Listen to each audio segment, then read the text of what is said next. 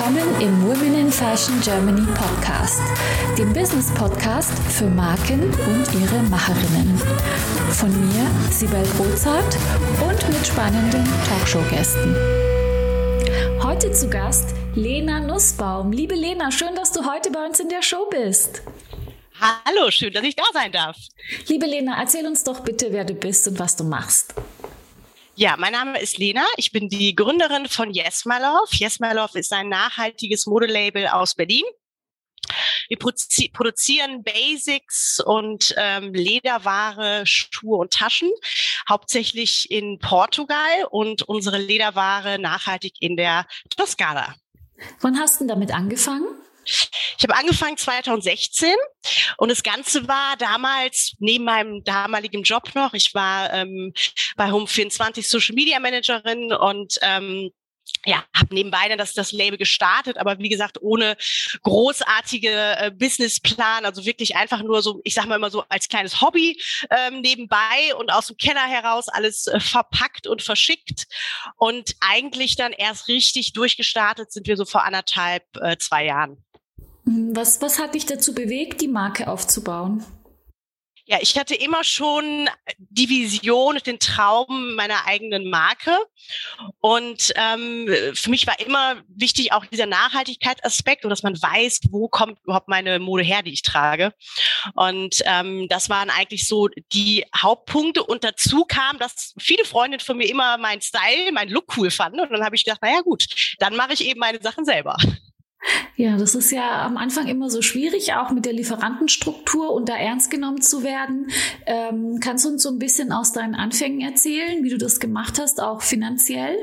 Ja, also ich habe äh, von Anfang an keinen großen äh, Finanzier gehabt. Ich habe wirklich alles nur, ähm, ja, ich hatte ein bisschen selber was angespart und habe dann eben ganz klein angefangen. Aber genau wie du gesagt hast, ist es eben schwer, dann auch kleine Stückzahlen produ zu produzieren, weil die meisten wollen natürlich immer so ab 300, 500 ähm, Teile pro Style produzieren. Ist auch heute noch so. Ähm, aber ich habe Glück gehabt, dass ich einen Partner gefunden habe, der auch angefangen hat und sich selber ein Netzwerk auch in Portugal aufgebaut hat und der der eben dann zu Produktionsstätten gegangen ist ähm, und um kleine Stückzahlen produzieren. Und da habe ich einfach wirklich Glück gehabt, dass ich an ihn geraten bin über Bekannte. Und so haben wir eigentlich gemeinschaftlich das dann äh, aufgebaut. Und heute ist er auch einer der größten äh, Partner und hat sich auch selbst eine große Produktionsfirma aufgebaut. Ja, klasse. Dann ähm, war das bei dir auch so ein bisschen Glück und gar nicht so von aus deiner ähm, beruflichen damaligen Karriere heraus. Also du warst auch Quereinsteigerin quasi. In dem Fall genau, ja. Ich habe ich hab zwar Mode studiert, ich habe äh, an der Akademie für Mode und Design in Düsseldorf studiert, ähm, aber hatte jetzt keine langjährige Produktions-Background, weil ich vielleicht bei großen Marken äh, schon in dem Bereich war und bin dann sozusagen so äh, an die an die Kontakte gekommen. Das war dann einfach in dem Fall, wie es oft manchmal so ist, richtiger Zeitpunkt, richtiger Ort, habe ich dann jemand getroffen. Ja, Glück braucht man auch bei der Sache. Und war das für dich von Anfang an klar, dass es ein Online-Shop wird oder wie hast du dir deine Vertriebswege geplant? Ja, absolut. Ich habe damals angefangen, ganz ähm, klassisch Web 2.0, sage ich immer, über Instagram. Also so ging das dann auch los, dass immer mehr auch mich da gefragt haben nach meinen Looks. Und dann habe ich einfach eben über äh, die App Instagram das aufgebaut und dann war natürlich der klassische logische Weg, dass ich halt eben einen Online-Shop habe und das habe ich auch äh, bis heute nur, sage ich immer. Also wir haben keine klassischen anderen Vertriebswege aufgebaut. Okay, dann ist es also 100% E-Commerce über Instagram, Online-Shop. Genau. Spannend. Ähm, damit liegst du voll im Trend, glaube ich. Und ähm, was ich total spannend finde, wir haben uns neulich darüber unterhalten, dass du ja jetzt doch überlegst, äh, Investoren reinzuholen und da hast du dir einen ganz, ganz besonderen Weg ausgesucht. Äh, magst du mal erzählen? Ja, genau. Wir äh, sind jetzt seit circa zwei Wochen live mit unserem Crowdfunding äh, 3.0. Warum 3.0? Wir machen nämlich ein Security Token Offering. Das heißt, äh, wir geben Tokens raus. Diese Tokens sind programmiert auf einer Blockchain, Blockchain Polygon. So, und wir, das ist jetzt eine Art, eben ein Crowdfunding zu machen, wo wir die Community mit einbeziehen oder auch größere Investoren, wenn sie wollen, bei uns mit einzusteigen und eben Tokens zu kaufen. Und es ist ein digitales Wertpapier, dieser Security Token. Also es ist im Grunde was ganz Klassisches. Es ist eine Anleihe aber sie ist eben digital und das ist wiederum dann eben 3.0 und äh, war für mich dann auch ähm, durch den Werdegang der Brand eigentlich so ein ja, der Next Step für uns, äh, als ich mir eben überlegt habe, okay, wir müssen jetzt wachsen. Was braucht man? Wachstum, Mode braucht man vor allem immer sehr viel Kapital, äh, um mehr Produkte zu machen, Teamaufbau etc. Und äh, so kam die Idee vor, ja, acht, acht Monaten, neun Monaten über meinen ähm, Businesspartner, ähm, der schon länger auch im Bereich ähm, ähm, Krypto und, und Blockchain ist. Und der hatte mir das damals vorgestellt und ich war total fasziniert davon, was, was möglich ist jetzt, ja, mit dieser Technologie. Und war eigentlich so von vornherein sofort, okay, das machen wir, wow, tolle Idee. Und äh, ja, es hat jetzt aber dann schon noch länger gebraucht, weil es ist ein ähm, ja, es ist eben eine Anleihe, es ist ein Wertpapier und das kann man nicht mal einfach so erstellen. Aber sind natürlich auch ähm, nach deutschem Recht muss man gehen. Mit der BaFin zusammen äh, wird das erstellt. Genau, und somit äh, hat das eine längere Zeit gedauert, aber jetzt sind wir eben live und jetzt kann man bei uns als ja, Kleinanleger oder ja, klein starten ab 250 Euro geht es bis 25.000 Euro ähm, oder auch noch weiter hinaus. Ähm, da muss man mit uns dann nochmal äh, direkt sprechen. Genau. Also die Faszination für Krypto und für Blockchain und, und Metaverse und äh, 3.0, die teile ich mit dir. Das wissen viele, die mich auch ein bisschen näher kennen. Ähm, ich war total baff und fasziniert von dem Weg, den ihr da ausgesucht habt. Jetzt sagst du, das hat damit zu tun, weil jemand oder dein Businesspartner dir da einen Weg gezeigt hat. Ich wüsste gar nicht, wie man da anfängt. Also magst du uns so ein bisschen mit auf die Reise nehmen, wie das dann in der Umsetzung war? Ja, absolut, gerne. Ja, also man muss im Grunde, weil es eben ähm, von der BaFin reguliert ist, gibt es dann bestimmte Anwälte in Deutschland, die sich damit befassen und die dieses Wertpapier erstellen. Ja, und dann muss man natürlich hingehen. Also erstmal sind das, ist das quasi wie so ein, ähm, ich sage jetzt mal so eine Art Musterprotokoll, das erstellt wird, aber das muss ja befüllt werden, ja, also mit Zahlen, Daten, Fakten von uns. Also haben wir uns natürlich erstmal hingesetzt und es ist wichtig, dass man den Businessplan hat, den ich vorher noch nicht hatte. Somit habe ich dann auch meinen allerersten Businessplan erstellt. Äh, ähm, genau, um halt dann auch Zinszahlungen zu errechnen und was können wir überhaupt auszahlen etc. Das war dann so der erste Schritt. Okay, wir brauchen einen Businessplan, unsere Ziele für die nächsten sechs, sieben Jahre. Also auch ein Finanzplan, auch Liquidität. Absolut. Mhm, Richtig. Nicht nur so ein Marketing-Businessplan. Das ist ja auch nochmal ganz wichtig. Mit Zahlungsströmen. Genau, es war ein reine, Richtig, es war ein reiner Finanzplan in dem Fall jetzt für, für, für das Wertpapier. Natürlich dann auch, klar, Marketing auch nochmal dazu, aber das Wichtige hier ist eben, dass man das Zahlenwerk äh, im Griff hat. Ja, und dann, äh, das ist so das Erste und dann äh, setzt man sich eben mit den Anwälten hin und erstellt dieses Wertpapier Stück für Stück. Ja, und dann irgendwann hat man dieses vierseitige Papier. Ähm, ja, und das dauert eben, wie gesagt, das ist jetzt halt nicht einfach mal eben so gemacht und dann muss man die Zahlungen etc., die ganzen Berechnungen machen. Und so sind wir da Stück für Stück rangegangen und ähm, dann wird das eingereicht irgendwann äh, bei der BaFin und dann äh, bekommt man äh, Post und dann wird gesagt, ja, somit hiermit, zack, Stempel drauf, Sie haben jetzt ein deutsches Wertpapier erstellt und dürfen starten und dürfen Geld einsammeln. Und sagt man da vorher, wie viel das sein soll auch? Also Summe, muss man das limitieren oder kann man so viel einsammeln, wie man möchte? Genau, also ähm, man, es gibt bestimmte Grenzen, man darf bis fünf Millionen einsammeln. Äh, wir haben das jetzt so in zwei Phasen gestückelt. Wir haben gesagt, okay, eine Million ist für uns schon mal sehr viel Geld. Also wir starten mit einer Million. Das ist die erste Phase. Und dann schauen wir, okay, wie können wir jetzt damit arbeiten? Reicht uns das, wenn wir sagen, nein, wir brauchen noch mehr, dürfen wir bis zu fünf Millionen auch mal aufstocken. Ja, aber fünf Millionen an sich sofort fand ich jetzt auch ist, also ne, ist ja schon wirklich sehr viel Geld und für uns ist ja dieser erste Step ähm, eine Million absolut ausreichend erstmal.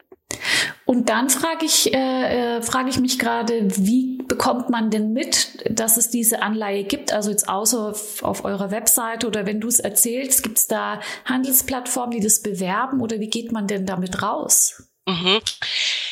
Ja, also wir haben einen Partner, ähm, die, die das Wallet auch für uns ähm, quasi äh, aufbewahren. Einmal mit denen zusammen kann man auch bestimmte Vertriebskanäle äh, öffnen, aber man muss halt nicht wirklich, am Ende des Tages ist es wie ein eigenes Produkt. Ähm, ja, man muss äh, gewisse PR-Arbeit leisten. Man geht dann an die Finanz, ähm, Finanzmagazine, aber am Ende des Tages ist es eine klassische äh, Vermarktung, ähm, aber halt jetzt eben ein Finanzprodukt und kein Pullover. Ähm, ja, aber demnach durch meinen Partner, auch der da auch wieder ein sehr großes Netzwerk hat, ähm, haben wir hier bestimmte Möglichkeiten, eben auch reinzukommen. Und was sind denn für euch die Vorteile jetzt, äh, die dazu geführt haben, dass ihr euch für diesen ganz besonderen Weg jetzt entschieden habt vom Crowdfunding her? Ja, für mich war eigentlich so das, das Spannendste, dass man diese hohe Summe einsammeln kann, ohne jetzt Anteile abzugeben. Ja, also wenn ich jetzt klassischen Investoren gehe und die mir eine Million zum Beispiel geben, dann muss ich natürlich Anteile abgeben, ganz klar. Ähm, heißt nicht, dass ich das ganz furchtbar finde und das nie machen würde, aber es ist auch a, schwierig, jemanden zu finden, ne, der, der auch passt zu einem.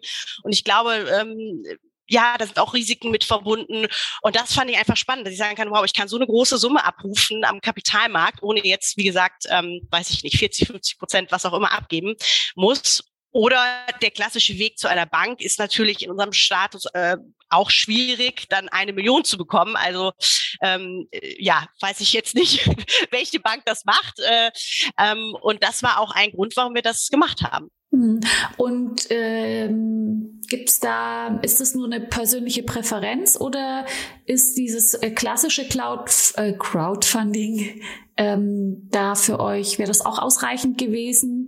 Oder gibt's da nochmal einen Unterschied zu dieser äh, Blockchain-basierten Version jetzt für euch als Vorteil? Mhm. Ähm, für uns war es einfach der, oder für mich jetzt persönlich der logische Step, weil es eben eine 3.0 ähm, Crowdfunding ist und neben eben nicht das Klassische. Und davon, wie ich ja schon gesagt habe, war ich einfach so fasziniert.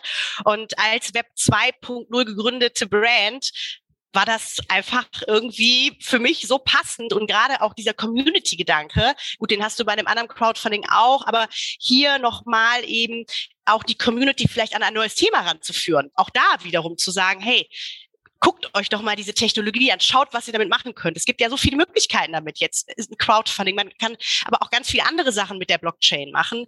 Ähm, auch das NFT-Thema ist verbinden wir auch so ein bisschen bei uns.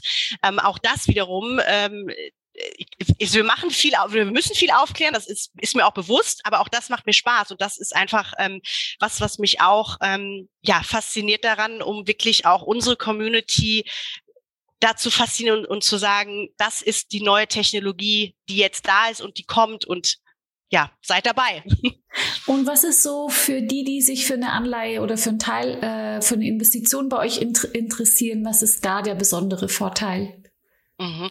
Dass man mit einer ganz kleinen Summe, sage ich immer 250 Euro, die ja relativ klein ist als Investition, einfach starten kann, bei uns mit, mit dabei sein kann. Und das fand ich, war für mich auch wichtig, weil das können wir auch festlegen. Man darf wirklich sagen, okay, ähm, weiß ich nicht, ich möchte jetzt ab 5000 Euro starten oder eben ähm, ab, ab 10.000. Ich habe gesagt, nein, ich möchte das klein, also klein anfangen, dass wirklich jeder dabei sein kann und jeder die Möglichkeit hat, sagen kann, hier habe ich ähm, finanziert, hier habe ich investiert.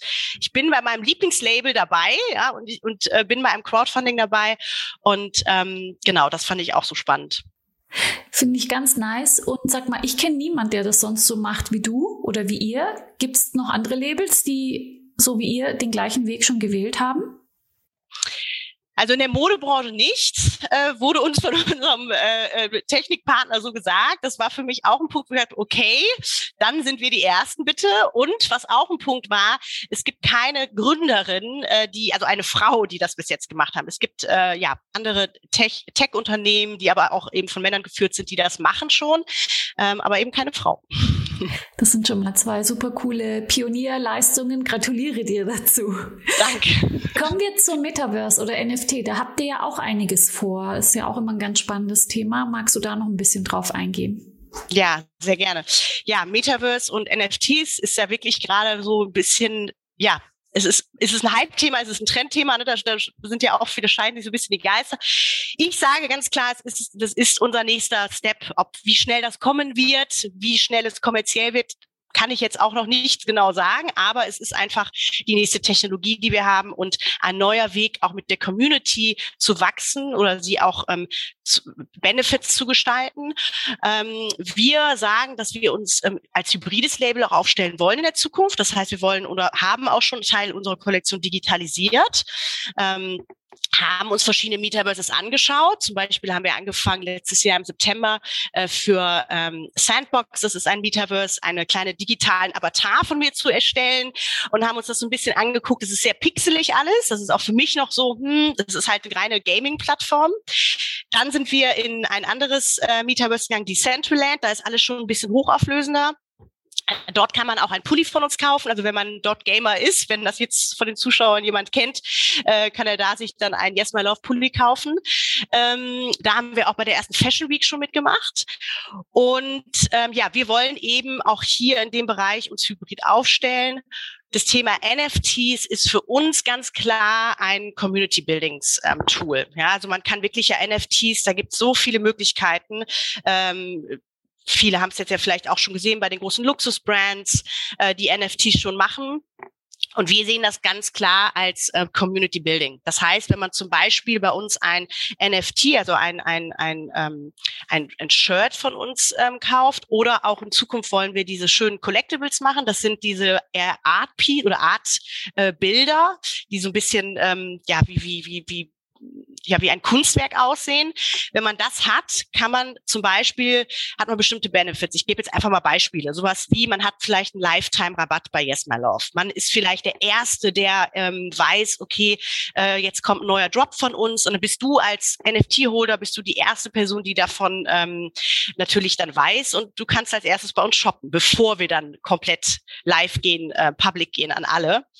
Ähm, wir machen vielleicht Closing Shopping Events. Wir machen vielleicht ähm, Meet and Greet mit dem Team, mit mir und also ganz verschiedene Sachen. Und da ist wirklich, ich sage mal so, Sky is the limit da, weil da kann jede Brand auch für sich das gestalten. Und ähm, das sehe ich wirklich als ganz, ganz wichtigen und großen ähm, Mehrwert für uns auch als Brand. Möchtest auch du mit deinen vorhandenen Potenzialen, Fähigkeiten und Kenntnissen deine unverwechselbare Marke im Fashion- und Lifestyle-Segment aufbauen? Ich helfe dir gerne bei der Gründung deiner eigenen Marke, dir meine Erfahrungen, meine Plattform und den Zugang zu meinem exklusiven Netzwerk. Triff jetzt deine Entscheidung und vereinbare dein kostenfreies Vorgespräch auf womeninfashion.de slash mentoring. Da bin ich auch ganz, ganz gespannt drauf, wie da eure Entwicklung sein wird. Halte mich da gern auf dem Laufenden.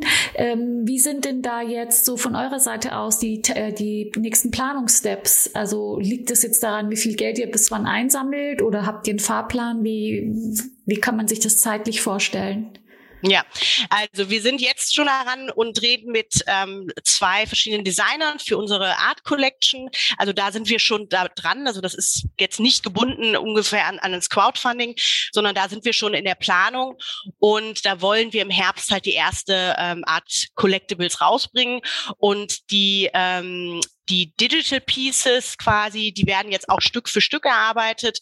Und da sprechen wir zum Beispiel jetzt auch schon mit einem Metaverse, das Pop-ups macht für ähm, Brands, wo man sich halt wirklich dann präsentieren kann in einem Pop-up ähm, und dann vielleicht von Kunden in USA gekauft wird, weil die sind nämlich zusammen auch ganz interessant. Die sind verknüpft an ein Warehouse in Florida. Und dann kann der Kunde, wenn er zum Beispiel über, im Metaverse Shop bei uns kauft, zum Beispiel ein Amerikaner kriegt dann halt von dem Warehouse in, aus den USA äh, direkt die Ware. Für uns natürlich super, weil wir müssen nicht von Deutschland ausschicken. Ähm, das sind auch wieder so tolle Sachen, die man eben verknüpfen kann mit diesem neuen Thema. Äh, das ist allerdings was, da sind die auch noch in der Beta-Phase. Das wird wahrscheinlich erst was so für Ende des Jahres sein.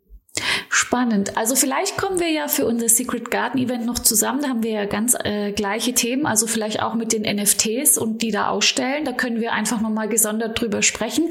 Würde ja in die Timeline passen. Ähm, ansonsten bin ich genauso wie du einfach nur overwhelmed von den ganzen Möglichkeiten, die sich da ergeben. Da muss man sich jetzt sowas finden, was zu einem passt. Und sky's the limit, weil es gibt so viele unterschiedliche Möglichkeiten, all diese ja, diese Tools anzuwenden. Und das finde ich einfach so großartig. Und ich bin so gespannt, äh, wo unsere Branche äh, da landen wird. Ob das wirklich nur so ein Hype ist, der vorbeigeht. Ich kann es mir nicht vorstellen. Oder ob das, äh, keine Ahnung, Realität wird. Es ist ja schon Realität in manchen Generationen. Die ganzen Gamer, Generation X etc. ist ja da schon unterwegs. Absolut. Und es werden auch immer mehr Genau, und es werden auch immer mehr Frauen, auch in den Metaverse oder auch Gamer. Die sind natürlich alle sehr jung, aber ähm, auch da sie, sehen wir ein großen, großes Wachstum. Und ähm, genau, wie du sagst, also es ist ja schon da und ich hoffe, dass Deutschland da auch weiterhin dran bleibt. Ja, Deutschland, wir sind ja leider manchmal in der Digitalisierung ein bisschen hinterher. Ähm, wenn ich mir jetzt USA angucke oder ich war auch gerade in Dubai auf einer Konferenz, da ist wirklich alles ja schon äh, mehr oder weniger gefühlt auch Plakate in der Stadt. Alle, alles geht, dreht sich nur noch um NFTs und, und Metaverse. Da sind wir noch ein bisschen zurück, aber äh, das möchte ich jetzt auch ändern.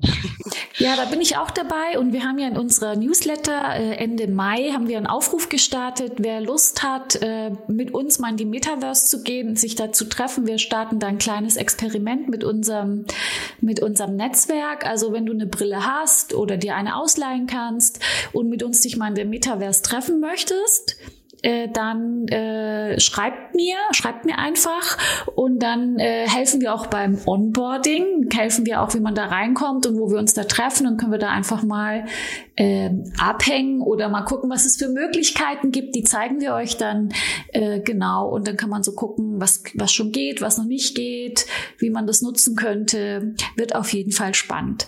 Ähm, liebe Lena, Du hast ja jetzt eine ganz tolle digitale Karriere für dich aufgebaut. Kannst du uns sagen, auf dieser Reise, was für dich eine Herausforderung war, mit der du so gar nicht gerechnet hast und wie du damit umgegangen bist? Ja, es gibt, glaube ich, äh, in der Selbstständig äh, oder in der Reise der Selbstständigkeit ganz viele Herausforderungen immer. Ähm, ich kann jetzt gar nicht eine groß rauspicken. Ja, es sind immer jeder Tag habe ich also ist gefühlt anders und es kommen immer wieder neue Sachen dazu. Deswegen es gibt immer verschiedene Dinge, ob es jetzt auch beim äh, bei der Produktion ist, ob es bei rechtlichen Sachen ist. Der STO, würde ich sagen, war jetzt eine riesen Herausforderung. Ja, also ich bin komme nicht jetzt aus dem Rechtsbereich und ich musste mich ja wirklich durch äh, ja durch diese ganzen Werke auch äh, durcharbeiten. Ähm, das war schon eins jetzt der größten Herausforderungen, eben ähm, diesen Step auch dann zu gehen. Ist das nicht auch mit einem großen finanziellen Aufwand verbunden, weil man muss sich ja da äh, Experten holen, um das alles äh, prüfen zu lassen? Das kann man ja selber gar nicht. Absolut, absolut, genau. Da haben uns äh, Family und Friends sozusagen in der ersten Runde auch unterstützt, ähm, die mit uns den Weg gegangen sind. Und ähm, ja, genau, die Experten, das ist, ist der, der, der BaFin-Antrag alleine schon, ja. Und das war auch äh, äh, spannend. Der hatte sich dann auch äh, von den Kosten her in der Zeit, in der wir äh, das erstellt haben, dann auch nochmal geändert. also das meine ich, das sind auch alles ja immer irgendwie diese Herausforderungen, die man hat, äh, weil sich ja ständig viele Dinge immer ähm, plötzlich ändern und äh, man wieder da steht und denkt, okay, gut aber da muss man es halt anpacken. Ja, ich sage immer einfach machen, weil wenn ich jetzt so, genau auch das Thema, ich weiß, dass viele auch gesagt haben, oh, bist du sicher und meinst du, willst du das machen? Aber ich denke immer, wenn ich zu lange über was nachdenke, wenn ich selbstständig bin, dann mache ich noch die, lege ich noch die nächsten fünf Jahre. Manche Dinge muss man einfach starten, sonst kommt man nie ans Ziel. Und stell dir mal vor, du äh, trödelst drum und bist nicht äh, sicher, ob du es machen möchtest und dann kommt jemand anders und macht es vor ja. dir. Das hätte dich doch geärgert. Genau. Oder? Oh ja, das hatte ich da nämlich auch immer gedacht. Ich so, uh, das sind jetzt so wichtige Sachen. Erstes Modelabel, erste Frau. Und da schlummert doch schon irgendjemand noch anders. Und genau, und da war ich auch so, nee, nee, nee, wir müssen jetzt, wir starten jetzt. Ja. Sehr schön. Und kommen wir zu deinen Erfolgserlebnissen. Vielleicht hast du da einen, der für dich ganz, äh, dir ganz besonders am Herzen liegt, den du mit uns teilen möchtest. Ja, äh, das war tatsächlich der Launch unserer eigenen Schuh- und Taschenkollektion äh, Made in Italy. Also das war ja eigentlich wirklich immer so ein, ja, als Frau, ne, Taschenschuhe, das ist immer ein sehr emotionales Thema und das war schon so der Next Step. Und ich habe da auch wieder, also da muss ich wirklich sagen, ähm, wahnsinniges Glück gehabt, dass ich an einen ganz tollen Produzenten geraten bin, auch wieder über Kontakte über Instagram, sehr schön, was diese App uns wirklich schon oder mir auch alles schon ermöglicht hat. Ähm, und da bin ich wirklich wahnsinnig stolz drauf und das haben wir während der Pandemie, muss man auch mal sagen, äh, gestartet. Ähm, wirklich eine kleine, eine, also ja, Manufakturcharakter, aber das ist ja eben auch das Tolle handmade in der Toskana nachhaltig produzierte Schuhe. Also unsere Absätze sind aus 100 Prozent Holz. Ja, das muss ich auch immer wieder betonen. Das macht keiner sonst. Es gibt ja auch natürlich mittlerweile tolle, viele schöne ähm, nachhaltige Labels. Aber wir haben wirklich bei dem Lena Boot, so heißt er, ein Produkt, was du komplett so nehmen kannst, in die Natur schmeißen kannst und es würde quasi ohne chemische Rückstände sich irgendwann nach Jahren auflösen. Und das ist schon wirklich ein riesen Erfolgsstep gewesen, auf den ich auch ja wirklich stolz bin. Toll. Ist der dann aus Leder, der Schuh? Der ist aus Leder, ja, aus nachhaltigem Leder natürlich. Also hier sind wir, hier färben wir ohne Chemie. Das ist ja immer das, das äh, Schlimme bei der Lederproduktion. Das ist alles ähm, pflanzlich gefärbt. Und ähm, eben, wie gesagt, hier sind auch ähm, die Klebstoffe sind wasserbasiert. Also der ganze Schuh ist eigentlich ähm, ja ein, ein Produkt, was man, wie gesagt, recyceln kann. Ja, das finde ich äh, ganz große Klasse, dass da keine Rückstände bleiben und dass es sich eigentlich einfach nur zersetzt oder äh, genau in den ökologischen Kreislauf äh, sich sich da zurück ja genau da da zurückkommt. Weil ich glaube das ist ja das was manchmal so ein bisschen missverstanden ist wenn man dann sagt okay ich mache jetzt veganes Leder und so weiter und am Ende ist das Plastik und man kann es eben nicht es ist nicht abbaubar. Da muss man manchmal auch wirklich überlegen macht es Sinn macht es wirklich Sinn oder kann man nicht Tiere die sowieso äh, für andere Zwecke verwendet werden kann man da nicht einfach alle Materialien verwenden, die vorhanden sind. Also so sieht's aus. Genau. Es ist ein klassisches Upcycling, was wir machen. Also das genau das, das, die Haut ist es ist es ist ein Abfallprodukt aus der Lebensmittelindustrie und was wir halt nutzen, ähm, um wieder in den Kreislauf geben. Ne, das ist das ist eben das Schöne. Und äh, die Diskussion habe ich auch oft, aber ich bin da ganz äh, straight und sage nein. Ne? Also das ist, äh, solange es kein gute Alternative gibt und ich weiß, da sind es gibt mittlerweile, also wir sind da schon ganz gut dran. Die Forschung, es gibt wie immer wieder tolle Sachen. Wir sind da auch selbst mit unserem Produzenten in Italien dran. Auch der ist äh, schaut immer wieder, ob es gute vegane Alternativen gibt aber was zu finden, was eben nicht auch in der Herstellung sehr umweltschädlich ist. Und das sind die aktuellsten veganen Sachen eigentlich noch. Ja, also das ist immer so ein bisschen, muss man da dann nochmal schauen, wenn das, äh, ne, ich weiß, es gibt viele Labels, die da auch schon mit werben, mit tollen veganen Produkten. Aber da sollte man sich dann auch nochmal genau informieren, was überhaupt dahinter steht. Aber ähm, wie gesagt, wir sind auch da an der Forschung dran und sind offen für alles, was kommt. Und ähm, ich glaube aber, wir müssen eher daran arbeiten, weniger Fleisch zu essen, weil das ist das, das größte Problem. Der Fleischkonsum, äh, wenn der wegfällt, dann brauchen wir auch keine, haben wir keine, äh, ab, keinen Abfall mehr. Also, also die Leder, das Lederhaut ist dann nicht mehr da. Gut, und dann äh, brauchen wir auch keine äh, Lederware wir vielleicht machen, aber aktuell ist das einfach ähm, ja, gibt es zu viel Fleischesser noch.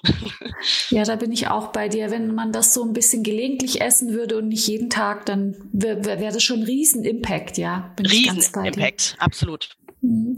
Äh, letzte Frage noch für dich. Ähm, hast du unseren Hörerinnen und Hörern noch mal so einen Tipp in der Unternehmensgründung oder auf dem Weg, den du gegangen bist, ähm, den du mit auf den Weg geben kannst? Ja, also eine Sache hatte ich ja gerade schon gesagt, ähm, nicht zu lange überlegen, einfach machen. Ich weiß, viele wollen immer erst große Businesspläne und dies und das. Ja, ist auch wichtig, habe ich ja jetzt auch, aber äh, vielleicht manche Dinge einfach erstmal starten, ja, so. Dann auch wirklich seine Vision durchziehen, gar nicht zu viel rechts und links gucken, da wird man gerade auch ja in der Mode oft äh, wahnsinnig, weil es gibt unfassbar viel Wettbewerb, tollen Wettbewerb auch, ja, aber wirklich seine Vision durchziehen, ähm, äh, dann auch, wenn man vielleicht schon ein Team aufgebaut hat, auch ein kleines, ähm, Kommunikation ist auch immer wichtig, wichtig. Das Team ist sowieso wichtig. Ja, alleine schafft man nicht alles. Das ist auch nochmal wichtig. Auch nicht versuchen, alles alleine zu machen.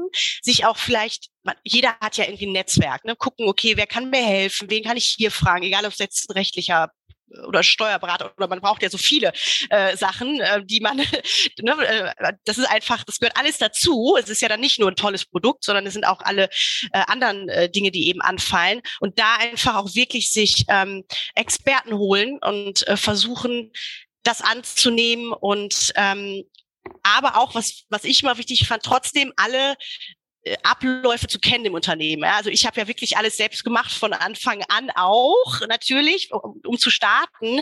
Habe mir natürlich dann schnell auch, auch wenn es Werkstudenten waren, Praktikanten waren, Hilfe geholt. Aber ich weiß, was es heißt, wenn ich 100 Bestellungen habe, wie lange man dafür braucht. ja, also man sollte schon seine eigenen, ähm, äh, ja, seinen eigenen, also alles seine Strukturen kennen, wissen und, und wie die Abläufe sind. Ja, und die Prozesse einfach, um auch besser delegieren zu können und da auch reingucken zu können, wo potenzielle ähm, Fehlerquellen sein können, etc. Das ist schon immer ganz gut, wenn man selber ein bisschen hands-on ist. Ich bin ja auch äh, so eine, die dann erstmal alles selber macht, äh, um, um einfach zu verstehen, wie es läuft, bevor ich es delegiere. Genau. genau. Das ist einfach genau. äh, ganz schön. Man darf nur nicht dran hängen bleiben. Also dass man Richtig. dann immer alles selber und dann ab, genau deswegen meine ich und dann halt abgeben können. Aber Ja, genau. schon wissen, wie der Prozess läuft und dann eben abgeben können. Super, vielen Dank, liebe Lena, dass du dir die Zeit genommen hast für dieses äh, coole Interview. Ich freue mich äh, auf unser nächstes Wiedersehen und vielen Dank, äh, dass du bei uns dabei warst im Business Podcast für Marken und ihre Macherin. Dankeschön. Danke dir. Tschüss. Ciao.